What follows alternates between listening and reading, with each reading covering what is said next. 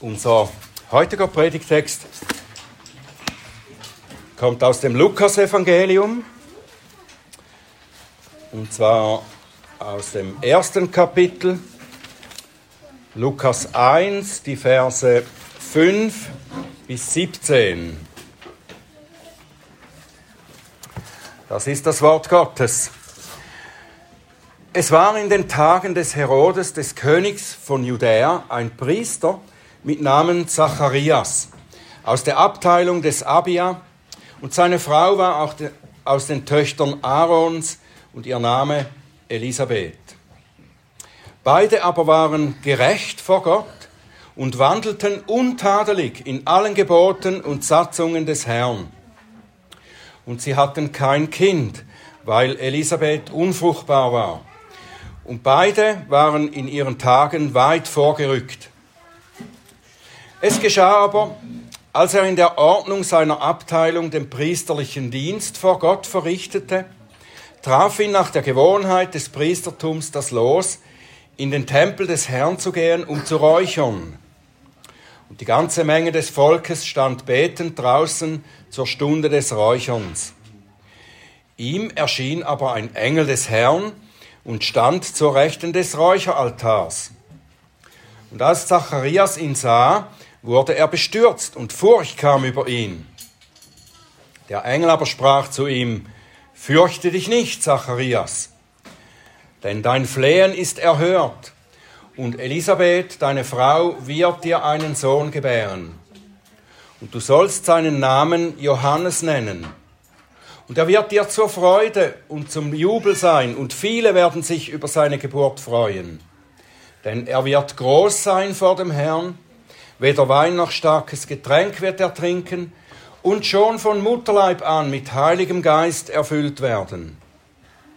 Und viele der Söhne Israels wird er zu dem Herrn, ihrem Gott, bekehren. Und er wird vor ihm hergehen in dem Geist und der Kraft des Elia, um der Väter Herzen zu bekehren zu den Kindern und Ungehorsame zur Gesinnung von Gerechten, um dem Herrn ein zugerüstetes Volk zu bereiten.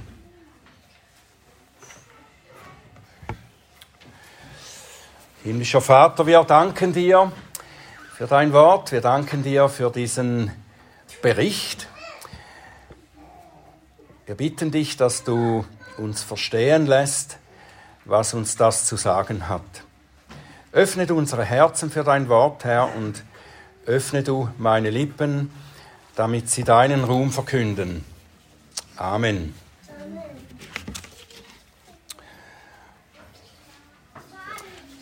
Lukas, der das aufgeschrieben hat, er ist der Historiker unter den Evangelisten.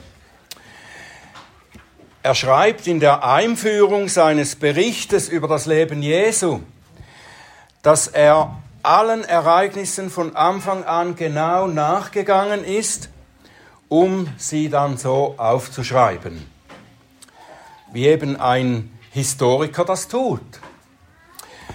Und anders als die anderen, Matthäus, Markus und Johannes, fängt er nicht mit Jesus an, mit seiner Geburt oder dem Beginn seines Dienstes, sondern etwas früher.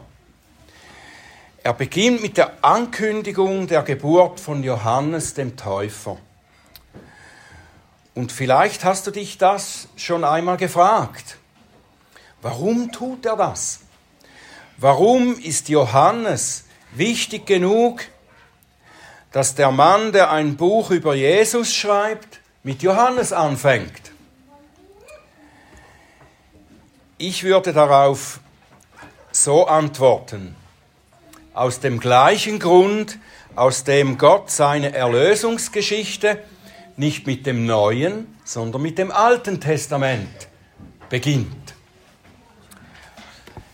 Als, als ich äh, frisch zum Glauben gekommen bin, so als junger Christ in der ersten Zeit, da war ich immer mit, dem, mit einem Neuen Testament in der Hosentasche unterwegs. Nur das Neue Testament. Das Alte Testament habe ich zu Hause gelassen. ich habe auch selten darin gelesen.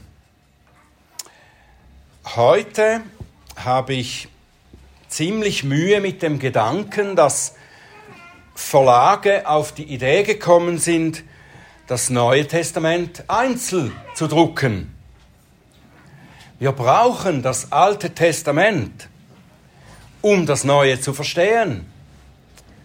Ja, um die Gründe für das Kommen Jesu zu verstehen. Und hier hilft uns Johannes der Täufer. Er ist das Bindeglied zwischen der Offenbarung des Alten und des Neuen Testaments. Oder vielleicht dürfen wir es auch so sagen, er ist wie ein Zipfel des Alten Testaments, der ins Neue hineinragt. Er fasst noch einmal die vorbereitende Botschaft des Alten Testaments zusammen und richtet sie dann auf Jesus, den versprochenen Erlöser, aus. Die Menschen, die das Versprechen Gottes kannten, dass er ihnen einmal einen Retter schicken würde, das waren da damals hauptsächlich die Nachkommen Abrahams, die Israeliten, sie haben jetzt eine lange Wartezeit hinter sich. Viele hatten das Versprechen auch schon vergessen. Viele hatten die Hoffnung aufgegeben. Viele haben auch ganz falsche Erwartungen davon gepflegt, wie denn das Kommen des Retters aussehen würde. Und zu der Zeit, in der Lukas schreibt hier, ist das Volk Israel seit Jahrhunderten zerteilt, zerstritten. Sie hatten viele Bürgerkriege hinter sich in denen sich die Stämme gegenseitig bekämpften. Und die meisten Könige waren gottlose, machthungrige Tyrannen, die nicht davor zurückschreckten, sogar die eigenen Familien ihren Interessen zu opfern und sie reihenweise umzubringen. Gott hat viele Propheten gesandt, um sein Volk, vor allem die Machthaber, zur Umkehr zu rufen. Sie haben die meisten dieser Propheten umgebracht und sie so zum Schweigen gebracht. Zuletzt schweigt Gott vollkommen. 400 Jahre lang. Israel ist im elendesten Zustand. Und das Land ist von den Römern besetzt, die die Macht übernommen haben, die so als Nebenbemerkung auch doch etwas mehr Ordnung ins Land hineingebracht haben durch ihre Regierung. Aber sie haben das Land besetzt. Israel war in einem miserablen Zustand. Und die Sehnsucht nach einem Retter ist groß. Die meisten der Juden denken dabei aber an einen Rebellenkönig, der mit einer tapferen Armee die Römer vertreibt, wie einst David die Philister vertrieben hat und das Land von ihnen befreit. Aber wie viele warten wohl überhaupt noch auf Gottes Eingreifen? Wie viele glauben noch daran? In Wirklichkeit steht das Land, ja die Welt, jetzt kurz davor, den Erlöser zu empfangen. Nur noch ein paar Monate, dann wird ein Engel seiner Mutter die Geburt ankündigen. Aber zuerst wird da, wie wir gehört haben, noch ein anderer angekündigt. Einer, der später von sich selbst sagen wird, dass er nicht würdig sei, auch nur die Sandalen des Erlösers zu öffnen. Das heißt, um ihm die Füße zu waschen. Nicht würdig. Er wird wirklich nur eine ganz kurze Zeit auftreten, um dann über Jesus zu sagen, er muss zunehmen, ich aber muss abnehmen. Ich muss zurücktreten. Er wird der Wegbereiter für den Erlöser sein. Wozu braucht es das? Was bereitet er denn vor? Eine Antwort darauf gibt uns zuerst seine Herkunft. Seine Eltern, Zacharias und Elisabeth, sie waren beide aus dem Stamm Levi. Und das war der Stamm, aus dem die Priester kamen, die für den Gottesdienst und für die Opfer zuständig waren. Und dazu, um diesen Priesterdienst tun zu können, mussten diese Männer gute Kenner des Gesetzes sein. Und nun von Zacharias und auch seiner Frau Elisabeth wird hier gesagt, dass sie das Gesetz nicht nur kannten, sondern es auch befolgten. Es heißt hier, beide aber waren gerecht vor Gott und wandelten untadelig in allen Geboten und Satzungen des Herrn. Ja, solche Leute braucht es, nicht wahr, um gute und wohlerzogene Kinder großzuziehen. Aber es gab da ein Problem. Sie hatten gar keine Kinder, weil Elisabeth nämlich unfruchtbar war und beide nun sowieso schon zu alt waren, um welche zu bekommen. Sie hätten gern Kinder gehabt und sie haben wohl Jahre über Jahre gebetet, aber jetzt war es zu spät. Oder doch nicht? Gott sendet einen Engel, der sagt, dass sie in hohem Alter nun noch Eltern werden würden. Zacharias kommt dann doch an die Grenzen seines Glaubens und fragt den Engel ungläubig, wie stellst du dir das vor? Wir können keine Kinder bekommen. Wir sind alt und Elisabeth war immer unfruchtbar. Das ist ein Problem, das wir Menschen nicht lösen können. Und genau das ist der Punkt.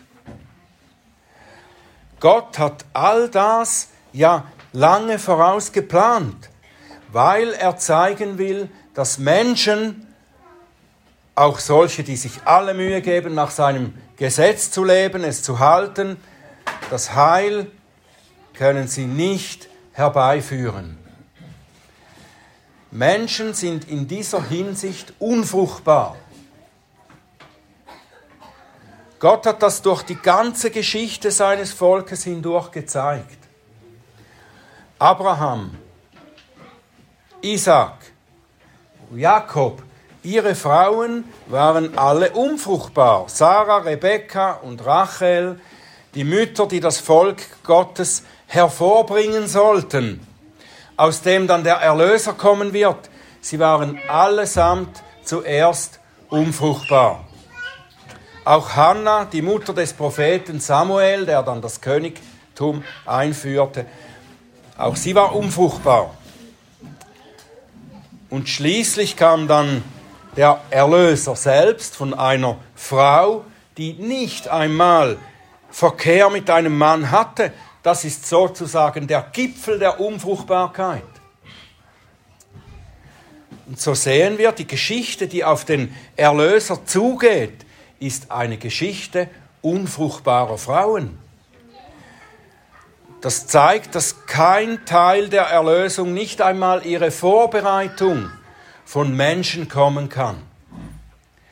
Kein Teil der Erlösung, nicht einmal ihre Vorbereitung, kann von Menschen kommen oder bewirkt werden. Allein Gott ist der Urheber des Heils, der Rettung, ohne Zutun von menschlichem.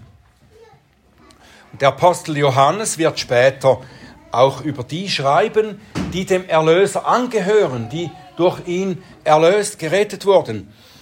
Er schreibt Johannes 1, Vers 12, so viele ihn aber aufnahmen, denen gab er das Recht, Gottes Kinder zu werden. Denen, die an seinen Namen glauben, die nicht aus Geblüt, noch aus dem Willen des Fleisches, noch aus dem Willen des Mannes, sondern aus Gott geboren sind.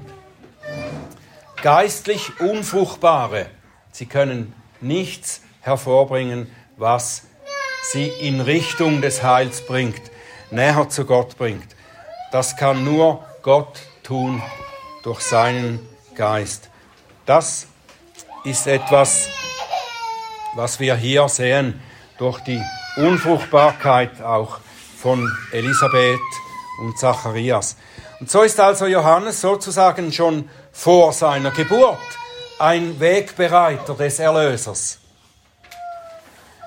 Er kommt allein durch Gottes wunderbares Wirken in diese Welt. Und dadurch wird den Menschen auch gezeigt, dass sie auf einen Retter warten müssen, durch den Gott das vollbringt, was Menschen nicht wirken können. Auch nicht gottesfürchtige oder gerechte Menschen. Nun aber gibt der Engel dem Zacharias eine ganze Reihe von Versprechen und Vorhersagen. Er sagt ihm, wie sein Sohn sein wird und was er tun wird. Und diese Eigenschaften lassen uns verstehen, wozu Johannes der Täufer erst kommen musste, wie, in welcher Weise er die Menschen auf den Retter vorbereitet.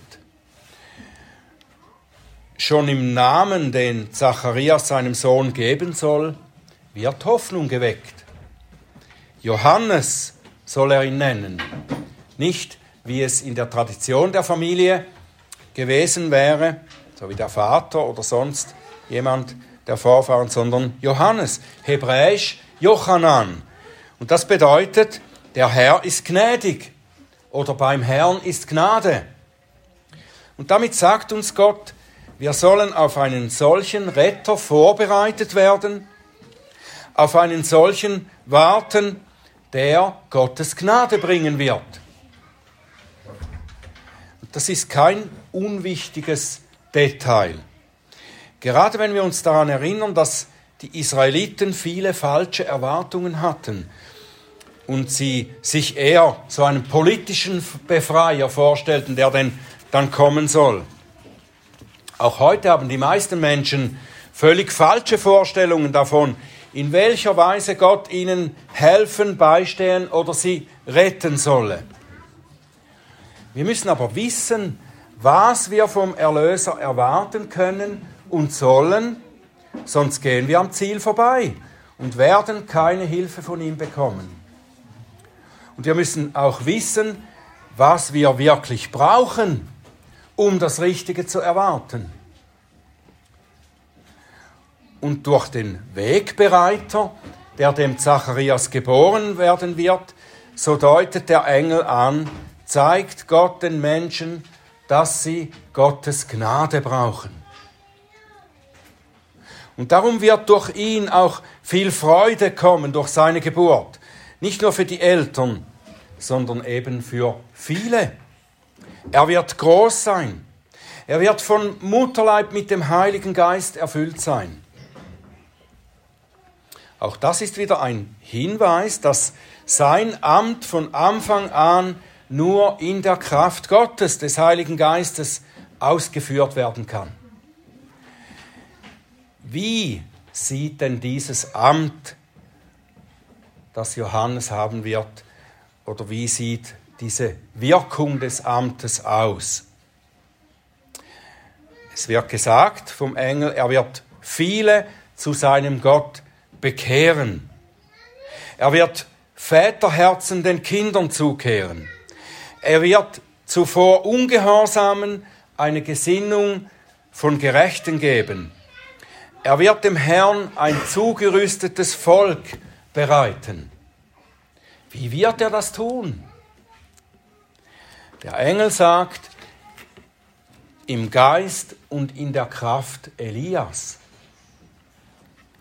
Jesus sagt später über Johannes, dass er der zurückgekehrte Elia ist.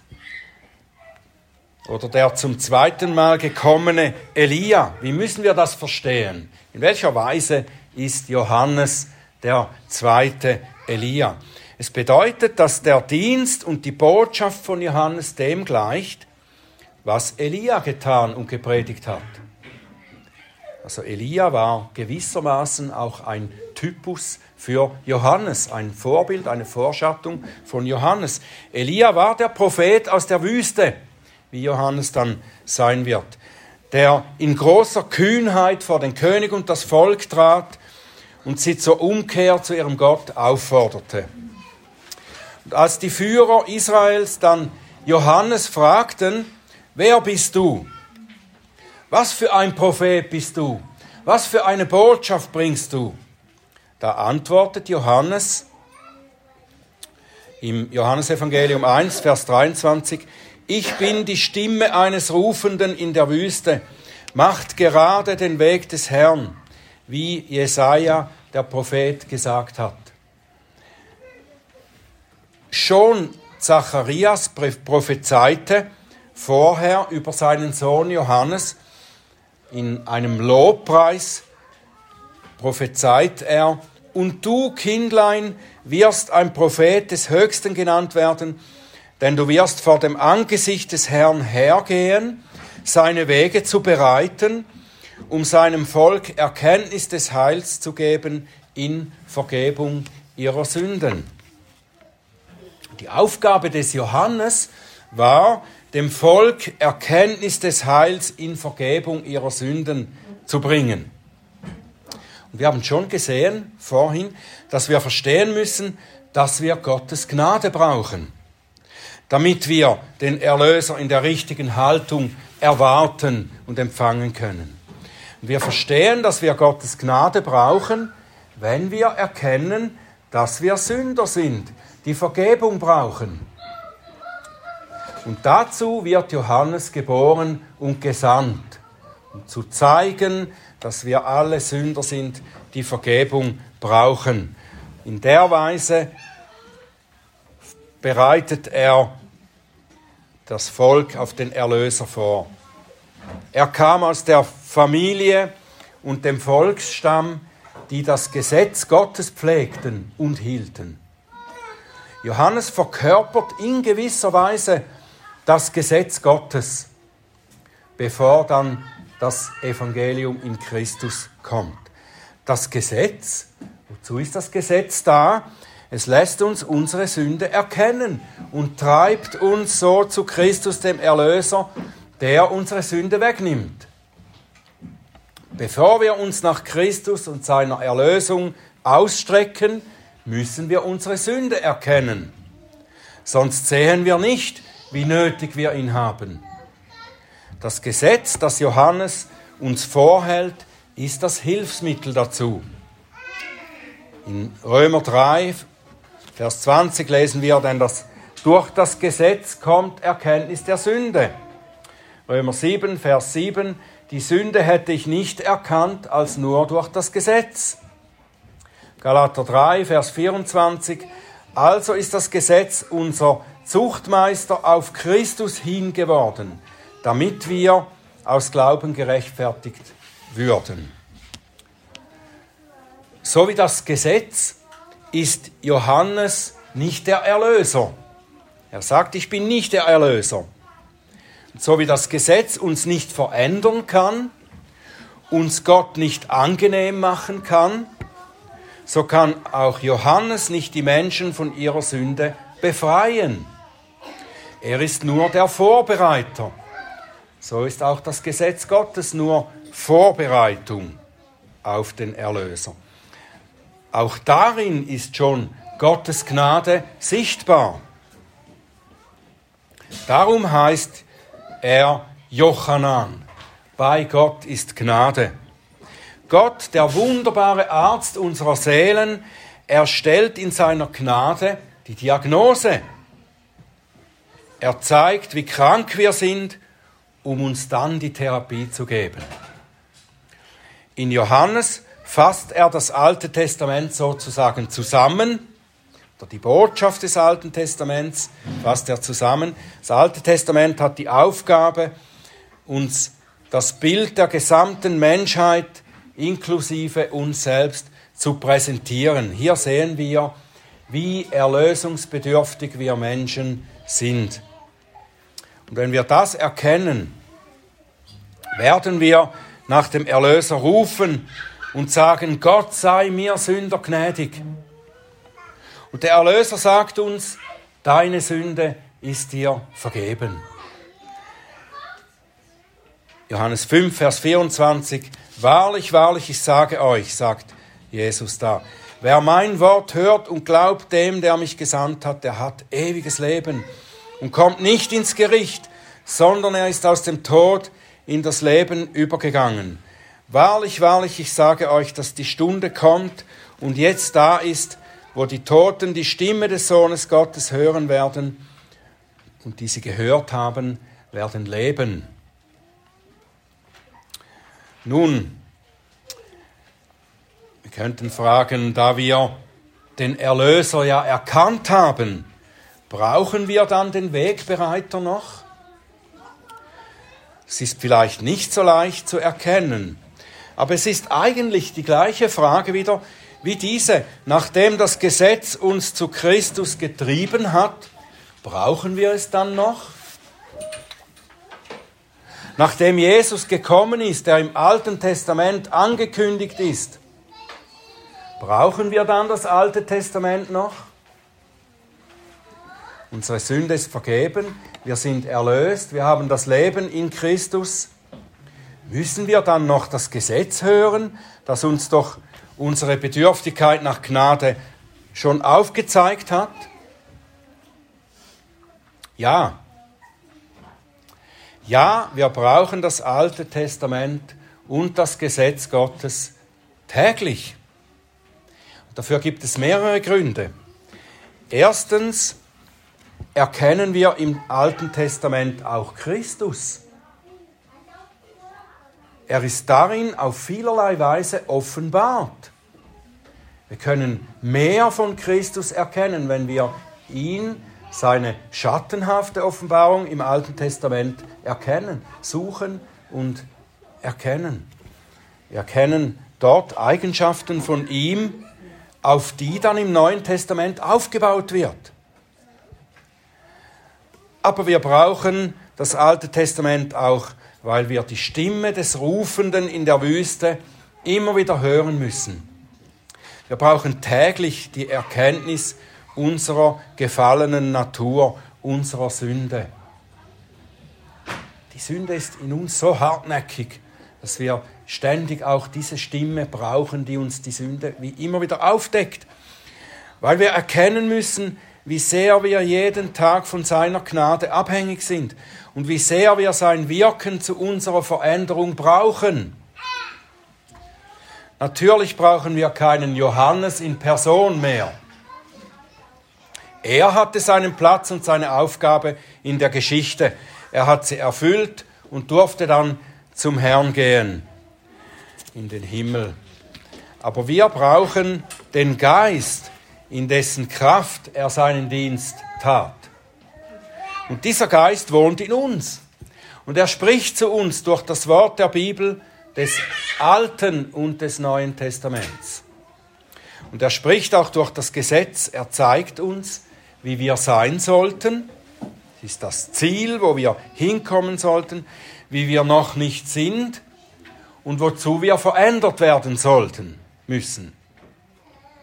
Das ist der Geist, von dem es im Alten Testament eben hieß, Ezekiel 36, Vers 25, und ich werde reines Wasser auf euch sprengen, und ihr werdet rein sein von all euren Unreinheiten, und von all euren Götzen werde ich euch reinigen.